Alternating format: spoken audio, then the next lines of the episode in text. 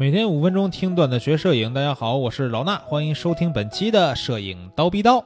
那今天呢，跟大家聊点这个现实的话题，就是有关于咱们出去接活拍摄时候这个报价的问题。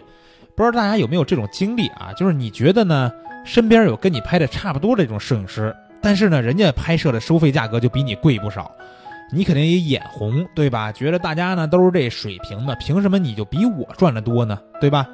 所以今天我就跟大家说一说有关拍摄报价的小技巧。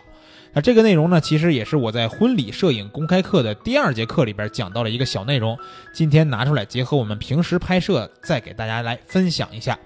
不管大家有没有能力啊去接有费用的拍摄，但是呢，大家以后肯定也都有机会去靠摄影兼职赚点钱。你肯定也想拿它赚点钱，那你就会遇到报价的问题。不过大家也会发现，就是我刚才说过的那个问题，有一些跟咱们本身拍摄水平差不多的摄影师，他们凭什么就收费高呢？是吧？凭什么就价格贵呢？其实你要从自己跟客户的报价这个环节上找问题。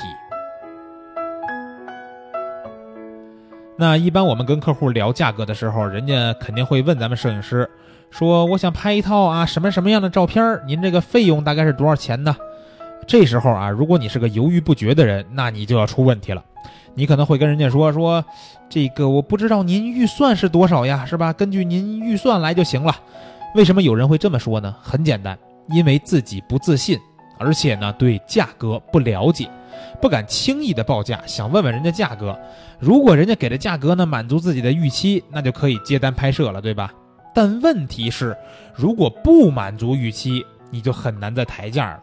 因为呢，你已经得到了客户那边对这个事儿自己的这个价值判断，所以呢，人家认为这个事儿五百块钱就能干，你非得跟人家说不行，那至少得一千五。这时候你的客人什么感觉？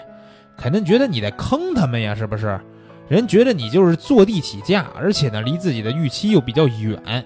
所以呢，如果你这么做，就算你自己觉得自己值一千五，那人家说出来五百块钱这个价格了。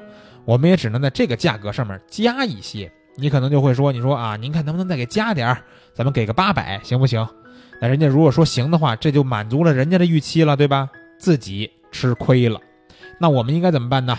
当人家问你价格的时候，你要很果断的说出来一个你认为合适的价格，比如说报个一千五或者两千五之类的，对吧？这价格我就是打个比方啊，大家要根据自己的水平和档次来报价，不能说这个。骗钱抢钱，对吧？得合理。那人家听到你这个价格呢，就会了解到说，哦，你可能啊是值这个一千五或者两千五的，而而不是觉得说你是听了人家的报价，然后再去加价，对吧？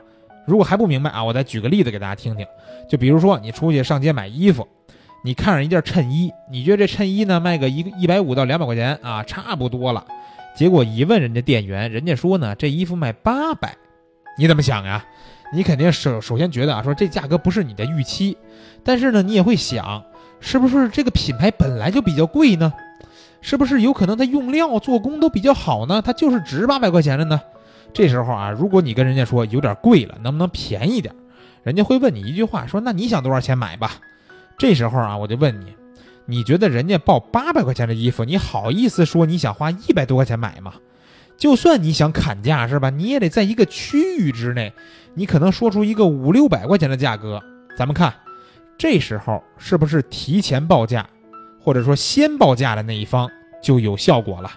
这个效果就是先给客人营造一个价值感，告诉人家说这东西呢是值这么多钱的，不是你想的那样。之后的连锁反应呢，就是就算人家砍价，也得根据你这个价格来，不会呢再用自己的预期。去跟你讨价还价了，因为大家都知道啊，都知道自己的预期呢可能是有问题的，或者说说这个预期在你这儿呢可能是有问题的。当然呢，说这些我不是教大家一上来就是瞎报价啊，咱们要先保证自己的片子能配得上这个报价才能这么说。如果你刚入行是吧，本来片子拍的就一般，结果呢之前接活你都是三百五百，或者是甚至免费拍，你给人家报个三千块钱价格，那基本上就没得谈了。所以呢，我们要先明白自己在市场里边的定位，才能在这个区间用这种方法去报价。所以呢，有关价格的这个问题，就是要有先入为主的观念。上来呢，咱们给这场谈判先定一个价值区间，那这个价值一定要是我们自己来定，这样砍价浮动的空间也会在我们的预期之内。大家都了解了吧？那之前呢，课程里边我是结合这个婚礼摄影的报价给大家讲的。其实呢，在我们日常拍摄的时候也都会遇到这个问题，大家要学以致用。那其实婚礼公开课的第二节课，除了报价的问题，我还给大家讲了一些行业里边的小秘密啊。大家如果有空也可以去听听，反正是免费公开课，咱们讲不听白不听，不听就亏了。想听课呢，就去蜂鸟微课堂的千聊直播间找一下这个课程就行了，特别的好找。婚礼摄影的两节课都在那儿摆着。那今天的节目就先到这儿了，明天早上七点咱们不见不散。